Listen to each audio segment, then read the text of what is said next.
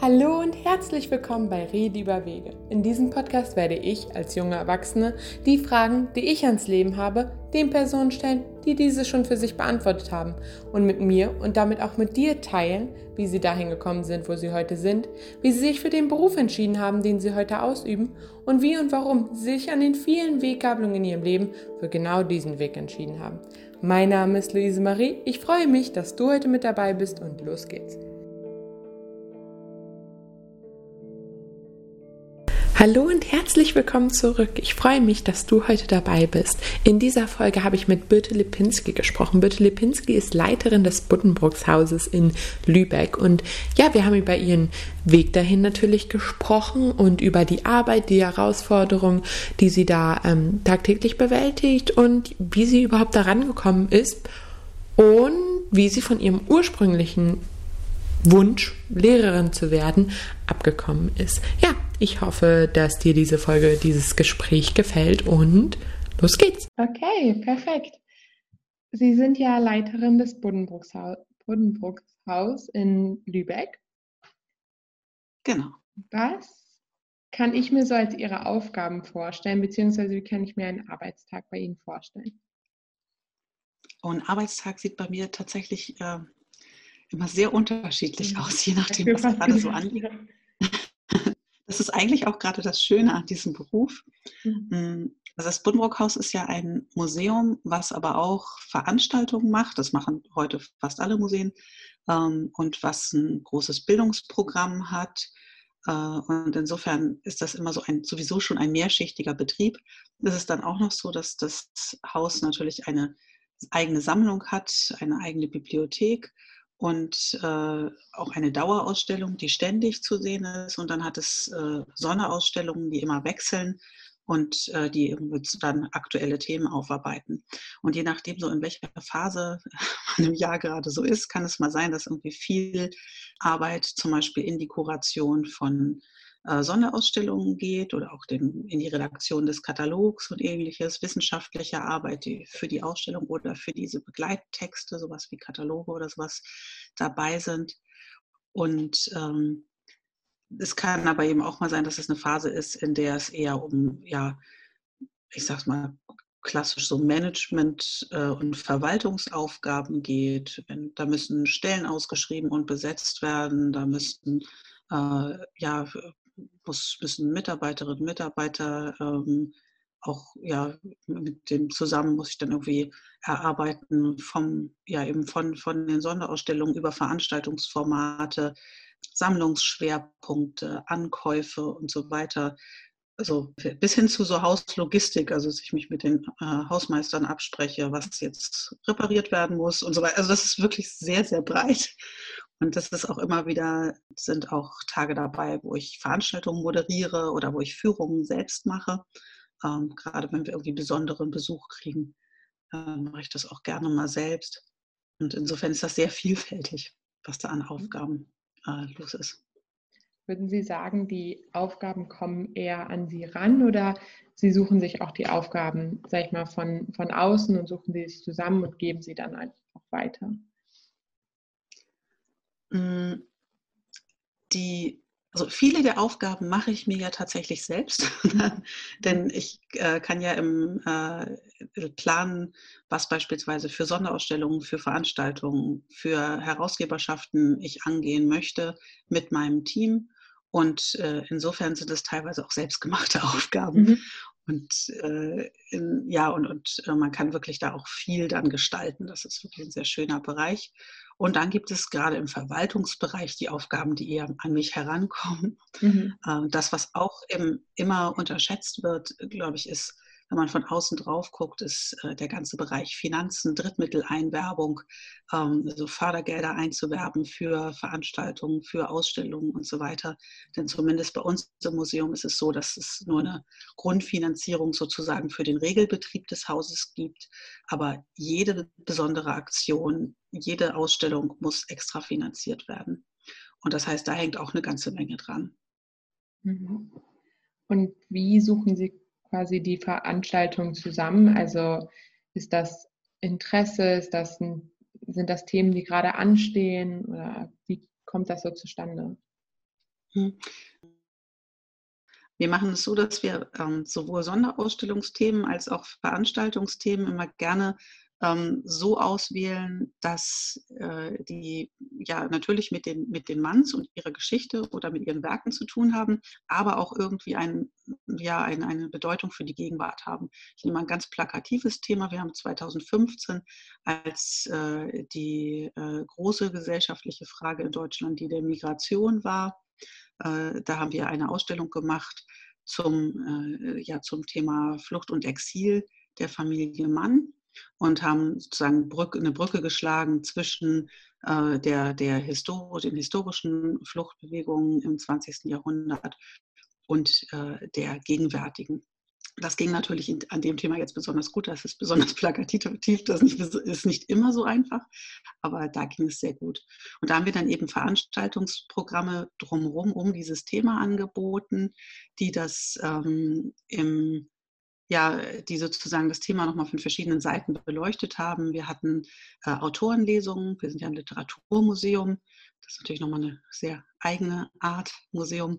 Und wir hatten Autorenlesungen äh, von, von Schriftstellerinnen und Schriftstellern, die das Thema eben aus der Gegenwart selbst aufgegriffen haben. Wir haben aber auch Schauspieler aus den Werken der Manns lesen lassen, sodass die sozusagen die historischen Texte ähm, vorgetragen haben und die haben wir dann teilweise auch kommentieren lassen von Gegenwartsautorinnen und Autoren, also zum Beispiel von der Nobelpreisträgerin Hertha Müller, ähm, die dann da war, um mit uns über das Migrationsthema zu sprechen, für das sie sich insgesamt auch sehr einsetzt. Also das heißt, da versuchen wir immer so eine Art von Mischung um das sozusagen historische Thema herum. Wir haben in dem Fall auch Veranstaltungen angeboten für Geflüchtete, die dann in verschiedenen Sprachen auch durch die Ausstellung geführt wurden. Oder wir haben äh, mit äh, Schülerinnen und Schülern zusammen auch Teile der Ausstellung konzipiert. Also auch das sozusagen im, im Bereich, ich nenne es jetzt mal ganz grob, Vermittlungsprogramm. Äh, da haben wir sozusagen Schülerinnen und Schüler zu Kuratorinnen und Kuratoren gemacht. Also da ähm, kann man immer sehr ja, da kann man im Prinzip eine sehr breite Palette an Veranstaltungen auch um so ein Thema herumsetzen. Das machen wir gerne. Und ansonsten gibt es bei uns wissenschaftliche Tagungen, sowohl mit den literarischen Gesellschaften, die bei uns angesiedelt sind, also Deutsche Thomas Mann Gesellschaft, Heinrich Mann Gesellschaft, Erich Mühsam Gesellschaft, die machen alle Jahrestagungen und da kooperieren wir gerne. Wir bieten auch eigene wissenschaftliche Tagungen manchmal an oder kooperieren mit der Lübecker Uni dazu. Also da, ähm, das ist sozusagen der Bereich Wissenschaftsveranstaltungen ja, das, insofern, da, da hat man wirklich eine große Breite, das ja, muss man sagen. Von das ja super. Was macht Ihnen am meisten Spaß? Oh. Ja, zweierlei eigentlich. Äh, was unheimlich Spaß macht, ist eine Ausstellung zu konzipieren oder auch ein großes Veranstaltungsprogramm zu konzipieren, also sich zu überlegen, was nimmt man da als inhaltliche Schwerpunkte, welche Texte kombiniert man da, was, ähm, ja, äh, welche Themen greift man auf, das macht unheimlich Spaß. Und das macht im kuratorischen Prozess, also da ist, glaube ich, der, äh, der, der, kuratorische Prozess für so eine, für eine Ausstellung ist ein unheimlich kreativer und äh, auch einer, der zumindest bei uns im Haus auch im Team funktioniert.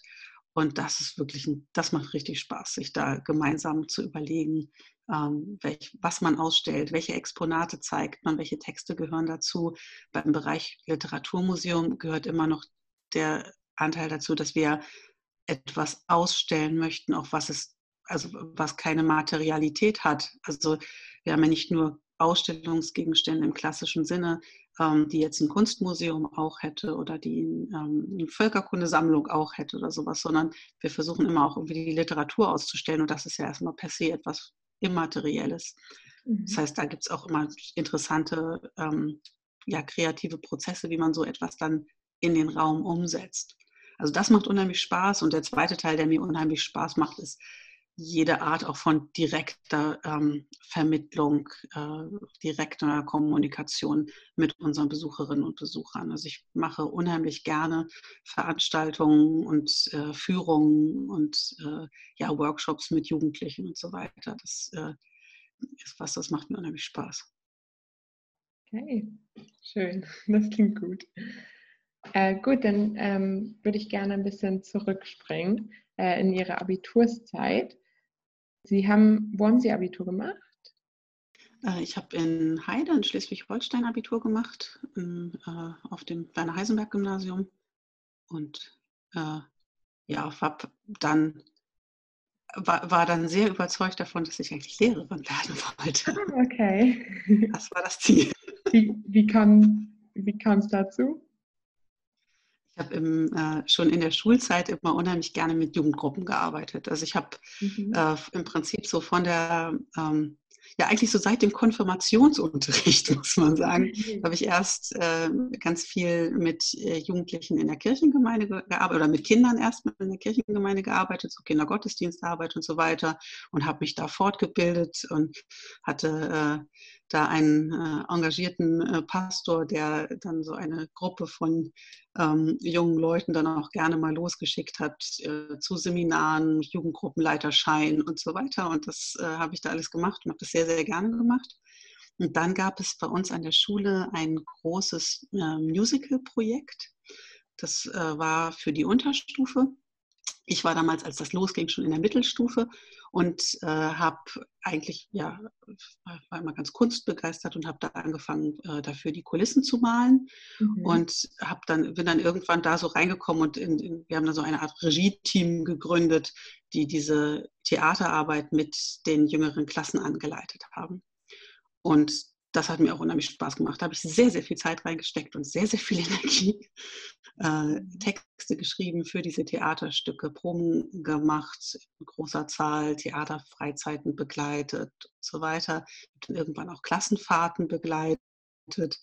Was also mir hat immer dieser, ähm, dieser Bereich äh, Jugendarbeit unheimlich viel Spaß gemacht, schon in der Schulzeit.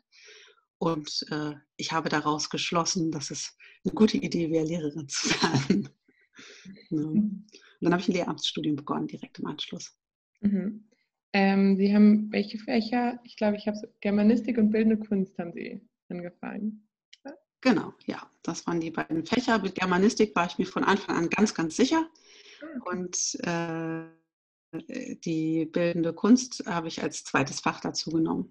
Genau, das, äh, da hatte ich noch ein bisschen überlegt vorher, da wären auch andere Fächer in Frage gekommen, aber äh, mir schien das auch eine tolle Kombination. Ich glaube, das ist auch so, auch wenn ich nie in der Schule gearbeitet habe, äh, dass es sozusagen ein praktisches Fach ist, was sozusagen praktische Anteile mit dabei hat und eins, was äh, stärker schriftbasiert ist, sozusagen. Mhm. Das äh, glaube ich.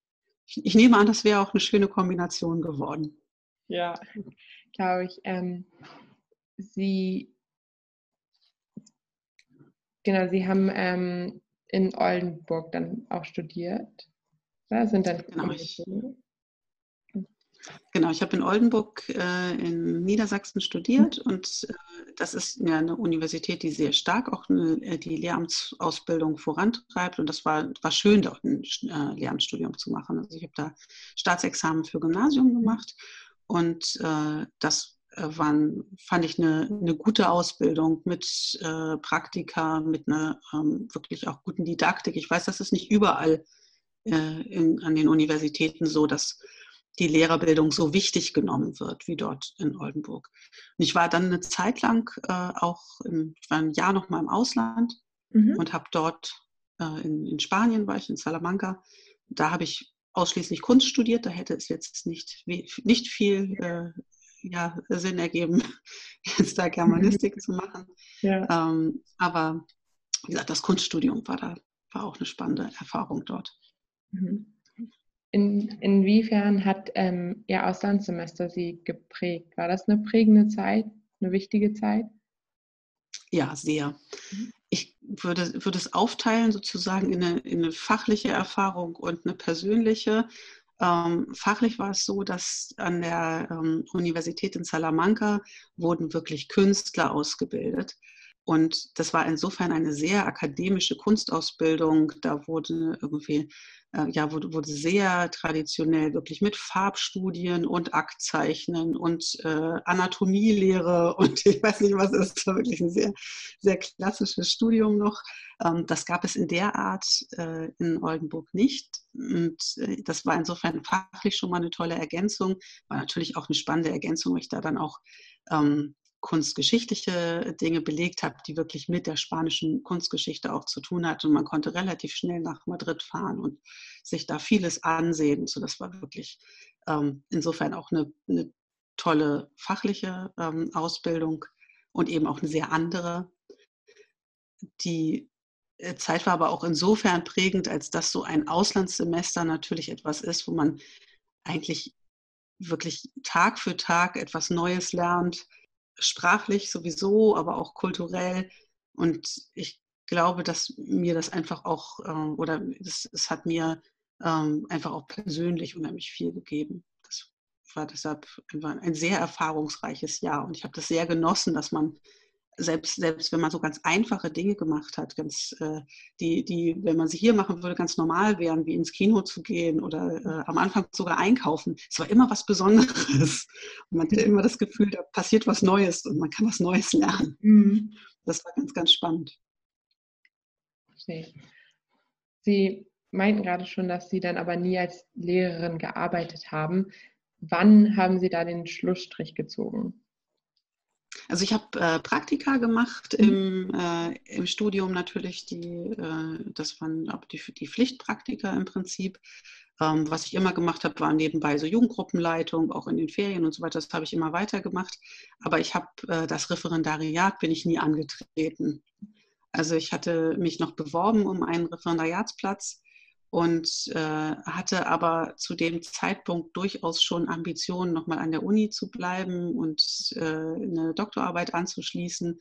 Und ja, meine äh, Professorin äh, Sabine Döring, die hat mir das angeboten und da ja, habe ich mich dann schließlich für die Universität entschieden. Also bin dann erstmal dort geblieben, beziehungsweise ich habe dann noch, weil es noch ein bisschen ähm, ja, ich musste erstmal ein Exposé schreiben für eine Doktorarbeit und brauchte so ein bisschen äh, Zeit, um, äh, um, um mich da sozusagen auf ein Thema zu bringen und so weiter. Ich habe dann zwischenzeitlich noch ein bisschen am Theater gearbeitet. Das war noch so eine kleine Zwischenstation für einen kurzen Zeitraum.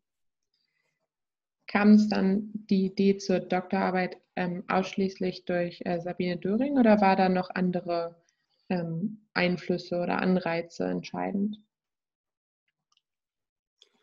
Hm, also ich habe eine, äh, das, das Thema habe ich mir selbst gewählt. Mhm. Äh, das äh, war etwas, das ich habe immer sehr viel Theaterarbeit gemacht, sowohl im Unitheater als auch ja, Praktika im, im, am, in der Dramaturgie hier am äh, Oldenburgischen Staatstheater.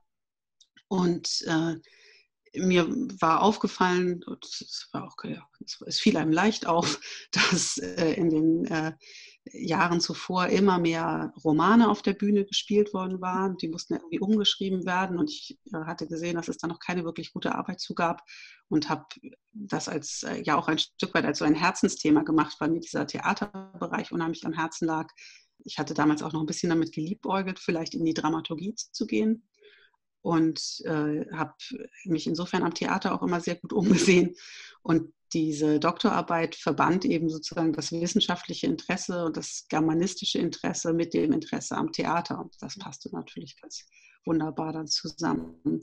Und äh, dann war es natürlich auch so, dass, die, äh, dass, dass das eine Arbeit war, wie gesagt, über diese Romandramatisierung. Da wurden ganz viele wirklich auch ja, zentrale Werke der deutschen Literatur auf den Theatern gespielt. Das heißt, man konnte sich auch wirklich mit relevanter Literatur beschäftigen. Also es war kein Nischenthema oder sowas. Das hat mich irgendwie auch daran begeistert. Wie hat sich die Zeit so angefühlt? Weil ich sage mal, Sie sind ja im Studium eigentlich mit einem relativ klaren Ziel oder einem klaren Berufsbild gestartet und dann möglicherweise auch länger damit halt ähm, ja, studiert und dann hat sich das so gewandelt nach, äh, beziehungsweise vor dem Referendariatsplatz, dass es auf einmal nicht mehr so ein, ja, so ein, so was Eindimensionales vielleicht auch war. Mhm. Mm. Das, äh, ja, das, ich habe tatsächlich so einen Moment gehabt, wo ich gezögert habe, weil das natürlich die, ähm, im Prinzip die, die, der leichtere oder der naheliegendere Weg gewesen wäre, jetzt in die Schule zu gehen. Also das wäre das gewesen. Habe auch alle meine Freunde aus dem Studium haben das gemacht, dass ich hätte mit denen zusammen sozusagen den nächsten Schritt gehen können. Also es wäre sicherlich einfacher erstmal so vom, vom gewesen. Natürlich auch irgendwo eine gewisse Sicherheitsentscheidung. Das ist ja immer noch so beim Lehramt, dass das dann doch ähm, in der Regel auf einen relativ gesicherten äh, Weg führt. Und insofern habe ich natürlich auch kurz überlegt, aber das um, um ehrlich zu sein, ich habe auch immer gedacht, naja, das kannst du im Zweifel später auch noch machen. Mhm. Also das hat mir die Entscheidung ein bisschen leichter gemacht, dass ich gedacht habe, das muss jetzt keine Entscheidung für immer sein.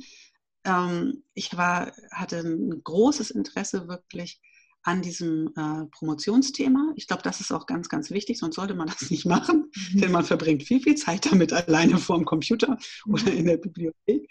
Ähm, und ähm, dann ist es so äh, gewesen, dass ich gedacht habe, okay, wenn, also, wenn ich die Sicherheit noch brauche, dann kann ich danach auch noch das Referendariat im Zweifel machen. Mhm. Und die, was ich dann, im, als ich die Doktorarbeit schrieb, natürlich im Blick hatte, war auch durchaus an der Uni zu bleiben. Also ich hatte durchaus wieder ein Ziel. Das ist es dann nur auch nicht geworden. Ja, merke ich schon, aber okay, verstehe. Ähm, Ihr Promotionsthema, ähm, was, was war das? Das waren diese Romandramatisierungen. Also wie werden Romane umgeschrieben zu Theaterstücken? Das ist so eine Praxis, die ist also vor allem, die, das gab es schon immer, solange es den Roman gab, gab es auch immer äh, Romandramatisierungen für die Bühne.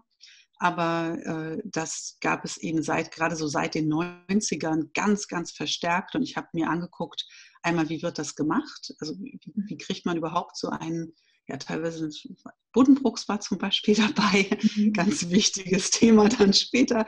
Ähm, wie macht man aus so einem äh, 800 äh, Seiten Roman ein Theaterstück, was man innerhalb eines Abends rezipieren kann? Und wie macht man das, dass man diese Ironie des Erzählers umsetzt und so weiter? Also das ähm, und, und diese großen Bögen über mehrere Generationen, das fand ich einfach spannend, wie das funktioniert. Und ich habe mir dann angeguckt, auch was, warum ist das eigentlich jetzt gerade im Theaterbetrieb äh, dann so ähm, Anfang, also um 2000 rum und Anfang der, ähm, des 21. Jahrhunderts, warum war das gerade da so virulent? Warum war das da plötzlich so in? Spannend, auf jeden Fall, ja. Wie ging es dann nach der Promotion weiter?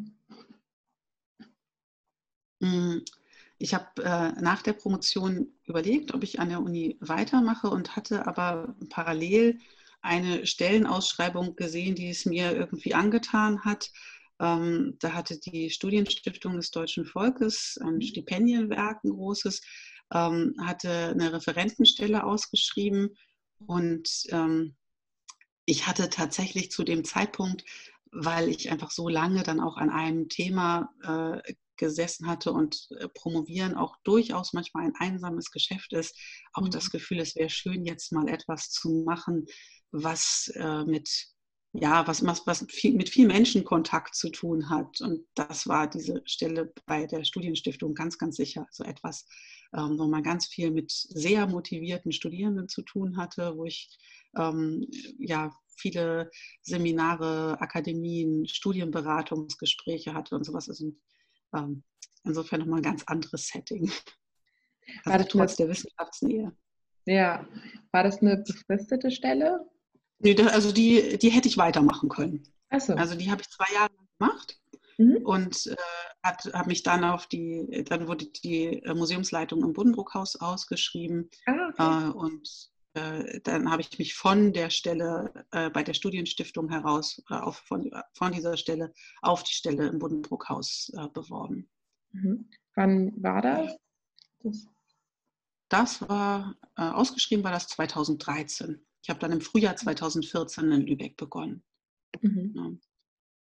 Und es ist tatsächlich so, dass ich auch ziemlich sicher bin, dass ich diese, ähm, diese Stelle in Lübeck bekommen habe, weil ich vorher bei der Studienstiftung war und weil ich dort Dinge mhm. gelernt habe, die ich ähm, an der Uni noch nicht gelernt hatte. Äh, zum Beispiel eine größere Mittelverwaltung, also ähm, auch sowas wie wirklich wie Finanzverwaltung für Projekte und so weiter. das hatte ich im kleineren Rahmen mal an der Uni gemacht für eine Tagung oder sowas. Aber das ist natürlich eine ganz andere Dimension als für so einen Museumsbetrieb.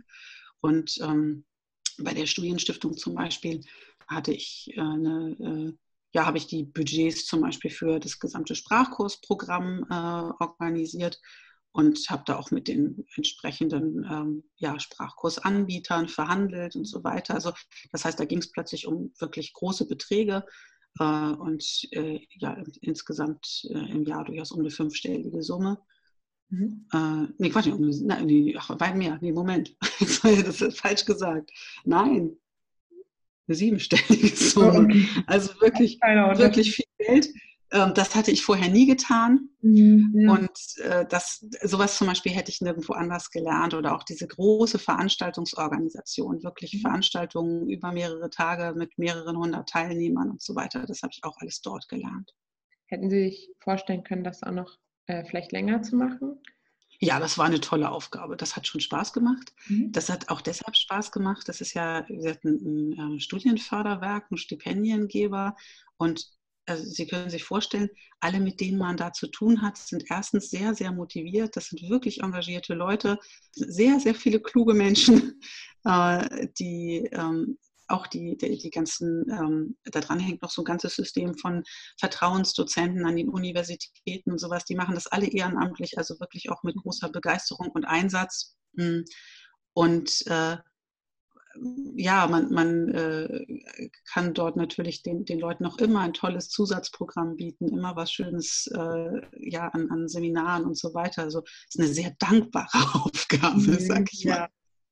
Klar. Das macht schon Spaß. Und es war ein tolles Team auch. Es hat einfach auch sehr viel Spaß gemacht, weil das eine ganz äh, nette Gruppe von Referentinnen und Referenten war aus ganz unterschiedlichen Fachgebieten das war natürlich auch etwas, was ich an der Uni nicht so kannte. Da war das ja sehr, das ist ja sozusagen, hat man wesentlich mehr äh, mit dem eigenen Fachbereich zu tun und das war nun da plötzlich gänzlich gemischt. Ähm, und das war auch mal eine tolle Erfahrung. Mhm. Ja, glaube ich. Und wie kamen Sie dann auf die Stelle ähm, am Buddenbrooks-Haus? Hm, ich hatte ähm, ich war damals, weil ich äh, ja zu Thomas Mann geforscht hatte, sowohl für die Dissertation als auch rundum noch, ich hatte auch Aufsätze dazu veröffentlicht, ähm, habe ich, äh, war ich in so einem, ja, die, die Deutsche Thomas Mann Gesellschaft hat so einen äh, ein, ein junges Forum, Forum Thomas Mann nennt sich das, also sozusagen eine Nachwuchsabteilung, will ich mal sagen, die immer auch eigene Tagungen gemacht haben und so weiter. Und da gab es einen E-Mail-Verteiler. Ähm, darüber habe ich von der Stelle als erstes erfahren. Darüber ging die rum. Die war aber natürlich auch öffentlich ausgeschrieben. Und äh, so ist sie mir dann zweimal begegnet, die Stelle. Und ich habe dann überlegt, äh, es hat mich ja auch eine, äh, ein Kollege noch darauf angesprochen, ob das nicht was für mich wäre. Und mhm. ich bin gar nicht so sicher, ob ich mich ohne, ähm, also wenn es mir jetzt nicht zweimal über den Weg gelaufen wäre und mich noch jemand darauf angesprochen hätte, ob ich mich dann beworben hätte, weil ich gedacht habe, naja, Museumserfahrung im eigentlichen Sinne hatte ich ja nicht. Ich hatte zwar Kunst studiert und da war natürlich Museum immer Thema, aber üblicherweise ist der Werdegang, ähm, wenn man ans Museum geht, ein anderer. Man macht nämlich noch ein Volontariat. Also man macht sozusagen einen extra Ausbildungsteil noch, der ans Museum führt. Das ist sehr, sehr üblich und das hatte ich nicht gemacht und deshalb habe ich mir eher Außenseiterchancen eingerechnet, sag ich mal. Mhm. Also thematisch passte das, was ich geforscht hatte und ähm, äh, ich habe aber, wie gesagt, gedacht, mir fehlt eigentlich das Volontariat und dann habe ich aber gedacht, na komm, so eine tolle Aufgabe, versuchst du einfach. Darüber bin ich jetzt sehr froh. Ja, das glaube ich. Wie, also, wie, wie ging das dann? War die Konkurrenz groß? War die Konkurrenz hoch? Oder haben Sie davon also überhaupt ich, mitbekommen? Oder? Das weiß ich nicht wirklich. Mhm. Ähm, ich habe diesen, diesen, diesen Prozess auch nie hinterfragt. Also ich weiß, dass es eine ganze Menge Bewerbungen gab. Aber ich weiß nicht im Einzelnen, wer das jetzt war oder mit welcher Erfahrung die anderen da waren, sozusagen. Hm. Ich, ich habe mich durchaus gut vorbereitet. Ich wusste damals, das war auch kein Geheimnis, dass das äh, Museum erweitert werden sollte und ein ganz neues Museumskonzept brauchte. Darüber habe ich mir natürlich Gedanken gemacht, was dort die, ähm, was sozusagen die Anforderungen dafür sind, was meine Wünsche dafür wären, was ich an so einem Haus wichtig fände. Ähm, und also ich bin nicht unvorbereitet in das Gespräch gegangen, sondern ich habe mich da, da habe ich mich schon hingesetzt und mir da wirklich ein Konzept überlegt. Mm, ja, und ansonsten äh, würde ich sagen, war es eben tatsächlich auch so, dass die, diese, diese, das Lehramtsstudium zum Beispiel mit der Vermittlungsarbeit die, und mit dem pädagogischen Hintergrund und so weiter, hat da in dem Moment auch nicht mehr geschadet. Ne? Das war tatsächlich ein, eigentlich dann etwas, was, ähm, was ich jetzt auch ständig brauche, wirklich. Also ich, mhm. eine, eine äh, Literaturvermittlungswissen ist für mich wirklich essentiell. Das brauche ich für die Ausstellung, das brauche ich für museumspädagogische Angebote. Ähm, also das schadet nun wirklich nicht. Mhm. Und äh, so war es so ein bisschen mit verschiedenen Dingen, die ich gemacht hatte. Also auch mit, mit der ähm, mit, dem Theater, mit dem Theaterthema in der Promotion, also die Frage, wie man Literatur auf die Bühne bringt, ist ja auch eine Frage, wie man Literatur in den Raum bringt. Ja. Und das ist natürlich in einem Literaturmuseum plötzlich auch Thema. Auf ein bisschen andere Weise, aber das ist gar nicht so weit voneinander entfernt. Mhm. Und das heißt, also bestimmte Dinge, die ich jetzt gar nicht in Richtung Museum eigentlich gedacht hatte, und die eben nicht wie ein klassisches, eine klassische Museumsausbildung übers Volontariat, äh, sich da nicht gelernt hatte, sondern eben auf anderem Weg, die waren dann plötzlich eben sehr hilfreich. Auf Ihrem Weg, sage ich mal, gab es da irgendwann ähm, den Punkt, wo Sie gesagt haben, okay, jetzt kann ich mir gar nicht mehr vorstellen, äh, in die Schule zurückzugehen, jetzt möchte ich dies, jenes machen und erreichen? Ach nee, so schlimm nicht, nein. ähm, ich habe also ich das, was ich gemacht habe, immer schon auch ein bisschen als Luxusweg empfunden. Also ich fand es tatsächlich immer besonders spannend, was ich da gerade tun konnte. Insofern, äh, da, da, muss ich wirklich sagen, da habe ich wirklich Glück gehabt oder äh, ja, vielleicht auch ein bisschen ein gutes Händchen dafür, was mir gefällt ich hätte aber, also ich hätte mir Schule weiterhin vorstellen können. Das ist auch jetzt was, wo ich sagen würde, doch finde ich immer noch einen unheimlich wichtigen Beruf. Also ich finde, ähm, äh, der, der, wir haben äh, ja, es gibt eine Menge wichtiger Berufe in dieser Gesellschaft, aber Lehrer, Lehrerin gehört definitiv zu den besonders wichtigen. Das ist einfach was sehr, sehr prägendes und es braucht da gute Menschen, die das mit Engagement machen. Ich finde, also, und ich glaube, dass das auch eine, eine, Sache ist, die hätte mir Spaß gemacht. Das ist jetzt nicht so, dass das irgendwie, ähm, dass ich das nicht hätte machen wollen oder sowas, sondern äh, ist eher so, dass ich immer etwas noch gefunden habe, was mich noch ein bisschen mehr gereizt hat. Also es wäre jetzt keine Notlösung gewesen. Also ich bin auch wirklich mit großem Idealismus an dieses, ähm, ja, und, und, großer Begeisterung in dieses Lehramtsstudium gegangen. Also ich wollte wirklich Lehrerin werden. Das war keine Verlegenheitslösung, definitiv nicht. Das gibt es ja auch bei einem. Bei mir nicht. Geben, ja. ähm, aber hat es eine gewisse Art von Sicherheit vielleicht auch gegeben? Also gerade wenn man ja auch ja. an die Uni will, ähm, ist ja eben der Zweifel auch oft groß, weil man auch eben einfach genau. scheitern kann. Ja. Also das ist tatsächlich so, das hat mir schon eine gewisse Sicherheit gegeben und gerade für die Entscheidung dann auch äh, die, die, Doktorarbeit anzuschließen, äh, fand ich es durchaus komfortabel äh, zu sagen, zu wissen, wenn das jetzt irgendwie an der Uni nichts, nicht klappt, das muss man in dem Fall mitkalkulieren. Das ist einfach kein selbstverständlicher Weg. Mhm. Ähm, dann wäre für mich das Lehramt immer noch eine, eine, gute Möglichkeit gewesen, da einfach hinterher das Referendariat anzuschließen und auch keine, mit der ich ganz fürchterlich unglücklich gewesen wäre oder sowas. Also das heißt, das war wirklich ähm, natürlich eine, sozusagen ein, eine, eine Sicherheit, die ich ja im, im Hintergrund hatte. Und äh, die mir vielleicht auch dann ermöglicht hat, wie gesagt, diesen Schritt zu machen und, und sozusagen dann auch zu sagen, okay, ich gehe jetzt den, den Weg, der ein bisschen unsicher ist, mich aber gerade wahnsinnig fasziniert. Mhm. Ähm, und im Prinzip hat mir das so, so ein bisschen äh, die, auch eine Freiheit damit gegeben. Also die, diese Sicherheit zu haben, gibt ja auch wieder eine Freiheit, dann auch ein bisschen auszuwählen und zu überlegen, was man jetzt gerade tun will. Ja, total.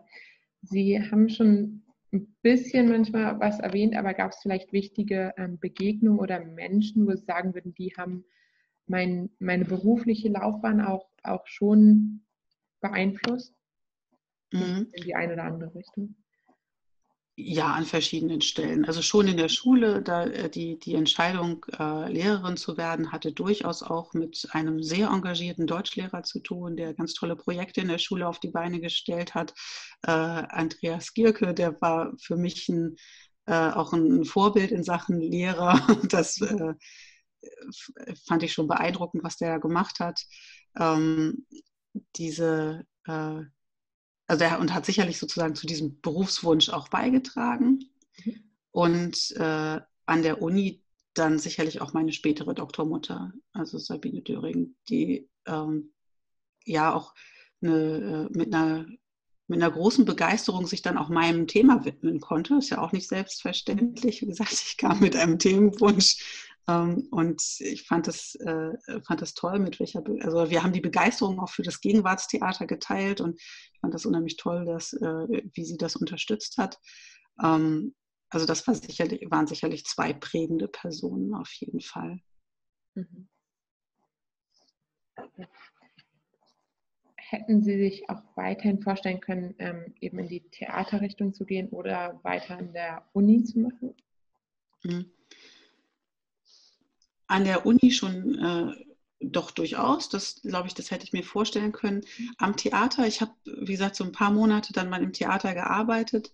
Ähm, und das ist, ein, das ist ein unheimlich spannendes Arbeiten. Das ist ein, äh, ja, auch gerade diese Probenarbeit, das, da sieht man ja wirklich, wie sich etwas entwickelt und so weiter. Das hat mich schon begeistert. Ich habe aber dennoch so ein bisschen oder ich hatte, hatte dann doch zu großen Respekt auch vor, vor dieser Arbeitssituation am Theater. Das ist was, was mit einer noch größeren Unsicherheit zu tun hatte, als, an der Uni, als es an der Uni gewesen wäre. Ähm, es war so, dass, die, äh, dass man im Prinzip, ja, man hätte sehr häufig die Stadt wechseln äh, müssen, vermutlich. Es wäre sehr unsicher gewesen, so ein, so ein Berufsstaat dort. Und es war auch so, das ist jetzt was sehr, mag jetzt vielleicht irgendwie banal klingen, aber ich habe in der Zeit, als ich dort, äh, ich war in Gießen am Theater ein paar Monate und es war ganz toll. Ich hatte ganz, also hat Spaß gemacht und ich hatte ganz tolle, äh, ganz, ganz tolle Kolleginnen und Kollegen da.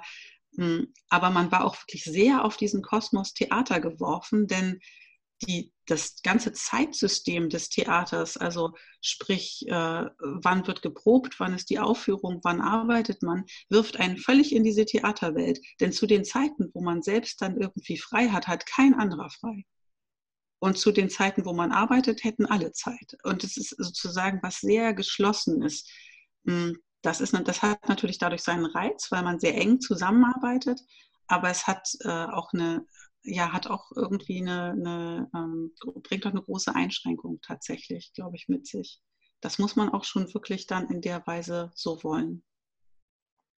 Ja, auf jeden Fall. Vor allem, wenn man eben auch abends arbeiten, arbeitet und ja, das ist. Genau, also Probenbetrieb war in der Regel auch so, dass man ne, in den Zeiten, wo sich jetzt andere getroffen hätten, da war immer Probenbetrieb, auch in den Abendstunden. Und das heißt, wenn man irgendwie hinterher nochmal sich mit jemandem zusammensetzen wollte, dann waren das in der Regel die Kolleginnen und Kollegen, mit denen man vorher auch schon gearbeitet hatte. Also es war sozusagen außerhalb dieses Kosmos nur noch wenig möglich. Ja, wenig sozialverträglich. Ja. Würden Sie sagen, Sie haben eher bewusste Entscheidungen getroffen oder Zufälle ähm, haben eine große Rolle gespielt? Hm. Also äh, dass, zu, ja, dass zum Beispiel so Ausschreibungen dann zu so Zeitpunkten kamen, das ist ja, also Ausschreibungen für Stellen kommen ja immer. Man muss halt hingucken zu dem Zeitpunkt. Und also ich glaube, ich war schon einfach auch bewusst auf der Suche äh, in diesen Momenten und habe mich schon auch bewusst entschieden natürlich. Ein bisschen, ein bisschen Glück und das ist das nun gerade auch, äh, ja, also dass, dass nun gerade das Bodenbrookhaus eine Leitung suchte, das ist natürlich schon was, was, ähm, was eine Besonderheit war. Ich würde aber sagen, es hat auch was zu tun, ja, mit, mit dem Mut, sich dann auch eben ja, auf, auf sowas Neues zu bewerben und auch was vielleicht Sicheres äh, dann vielleicht dafür beiseite zu lassen oder etwas, was man schon kennt. Mm, und ich würde behaupten, dass das gerade so im Kulturbetrieb ja auch noch ein relativ durchlässiger Raum ist. Äh, ich habe, wie gesagt, kein Volontariat gemacht, trotzdem bin ich jetzt äh, da am, am Bodenbruckhaus und mh, mm, ich habe mal den Eindruck, dass es sozusagen in, in, der Kultur auch noch so diese Möglichkeiten gibt zu wechseln, an vielen Stellen jedenfalls. Es gibt auch Bereiche, da ist das nicht so leicht. Ich glaube, ähm, bei, bei sehr, äh, also zum Beispiel beim Journalismus oder sowas, da ist es sicherlich so, dass das schon eine, eine ähm, ja, da muss man sozusagen von, von ja, früh auf sozusagen Praktika äh, mitarbeiten und so weiter vorweisen, damit das noch klappt. Aber es gibt auch so Bereiche, die haben irgendwie eine große Durchlässigkeit. Mhm. Und äh, dann muss man vielleicht einfach auch den Mut haben, sich vielleicht auch mal auf etwas zu bewerben, wo man sich nicht hundertprozentig sicher ist, dass das klappt oder dass man das Anforderungsprofil erfüllt.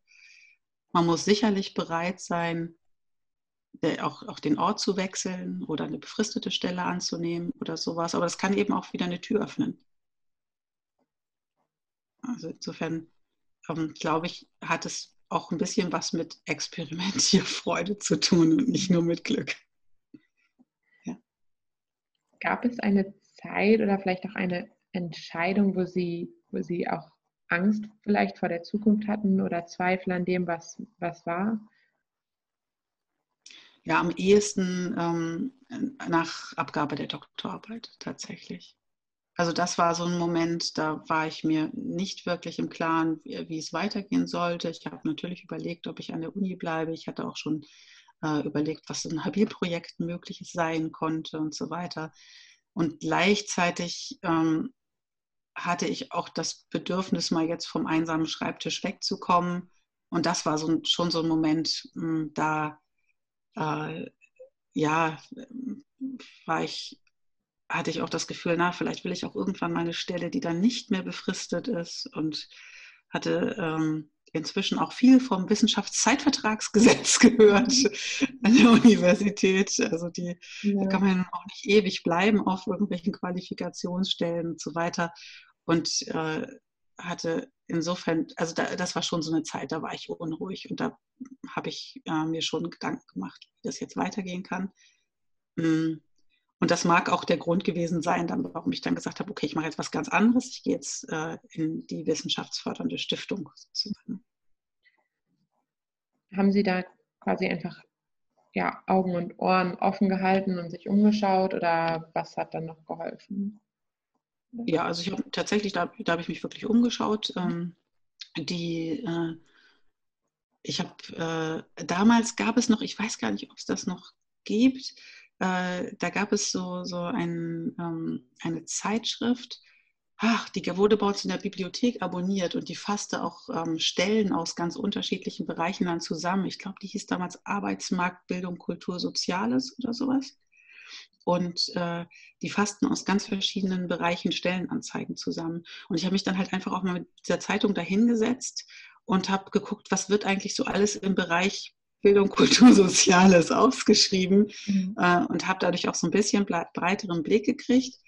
Und die ähm, Stelle ähm, bei der Studienstiftung, die war für mich natürlich insofern auch ja naheliegend, weil ich die Studienstiftung kannte. Ich hatte, war da selbst mal gefördert worden im, äh, als Studierende, als Studentin. Und da ähm, hatte ich natürlich schon, ich hatte insofern eine positive Verbindung zu dieser Institution und das hat sicherlich auch nochmal einen Ausschlag gegeben, mich da zu bewerben. Ich kannte das einfach als, ein, äh, als eine Institution, die ich irgendwie positiv wahrgenommen hatte und die, die mir sehr geholfen hat. Und ich habe gedacht, na gut, das, äh, vielleicht kann ich anderen solche Erfahrungen dann auch ermöglichen. Mhm. Wenn Sie sagen, es war ähm, ja, Glück oder auch harte Arbeit, dann, sag ich mal, weiterzukommen, neue Stellen zu finden, zu suchen, zu kriegen?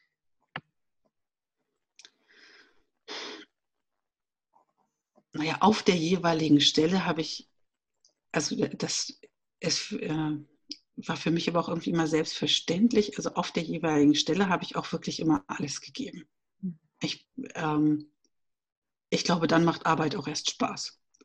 Also äh, ich finde, das ist, äh, oder für mich ist es wichtig, dass ich mit Herzblut bei der Arbeit dabei bin und dass ich Projekte antreibe, die mich wirklich begeistern und dann stecke ich da auch ordentlich Energie rein, Zeit.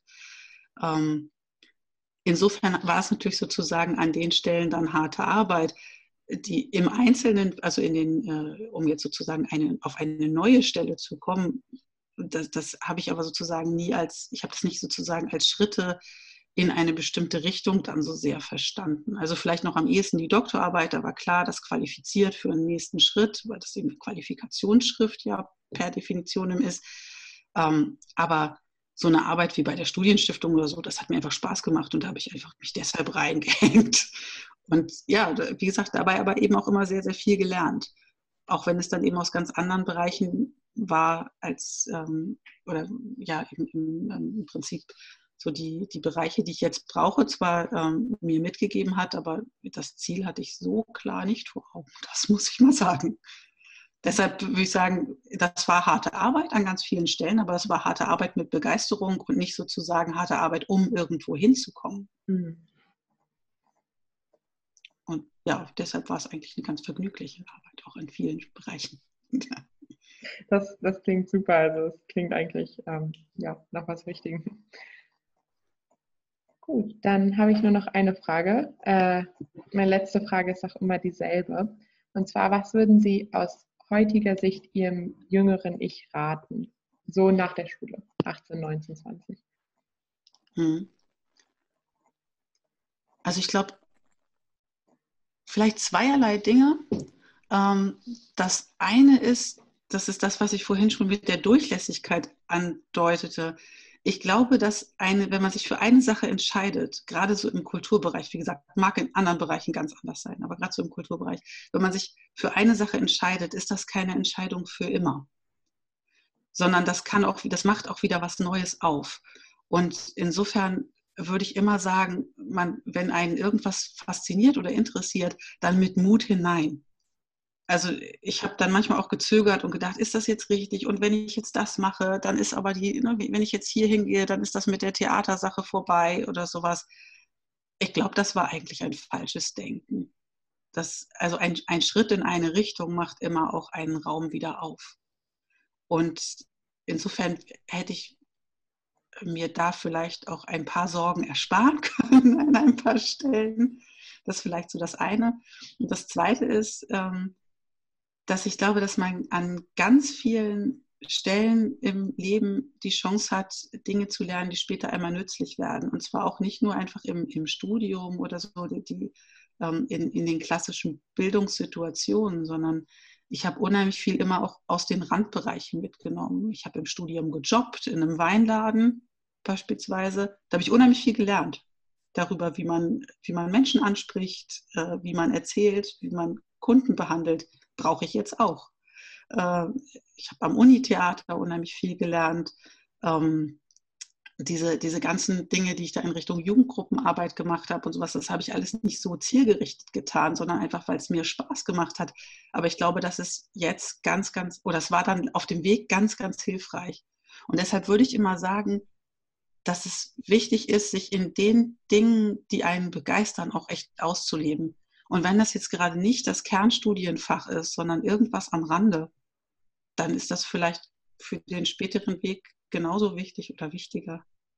Also heute stellt, glaube ich, niemand mehr jemanden ein, weil er irgendwie seinen äh, Fachabschluss ganz toll gemacht hat, sondern immer auch wegen des Drumherum, was man noch so gemacht hat. Und wenn man sich da da muss man jetzt auch nicht glauben, ich brauche jetzt dies Praktikum und das und es muss ganz sicher das sein, sondern wenn man das macht, was einen richtig begeistert und da Verantwortung übernimmt und sich ein bisschen erproben kann, dann bringt einem das für ganz, ganz viele Bereiche was.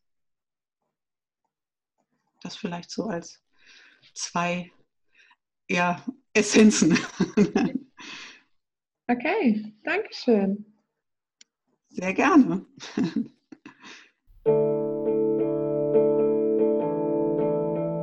Vielen Dank, dass du heute dabei warst und zugehört hast. Ich hoffe sehr, dass dir diese Folge gefallen hat, dass du was daraus mitnehmen konntest. Wenn dem so ist, schreib mir gerne über Instagram. Luise Marie redet über Facebook, rede über Wege oder per Mail redeüberwege.web.de mit UE und schau auch gerne auf meinem Blog vorbei, redeüberwege.de.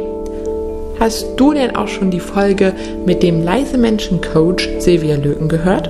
Wir können das heute im Hirn nachmessen. Also die Unterschiede zwischen Intro- und Extrovertierten sind ähnlich wichtig wie der Unterschied zwischen Männern und Frauen. Nur dass die Unterschiede, die biologischen Unterschiede nicht äußerlich sichtbar sind, sondern im Hirn sichtbar sind.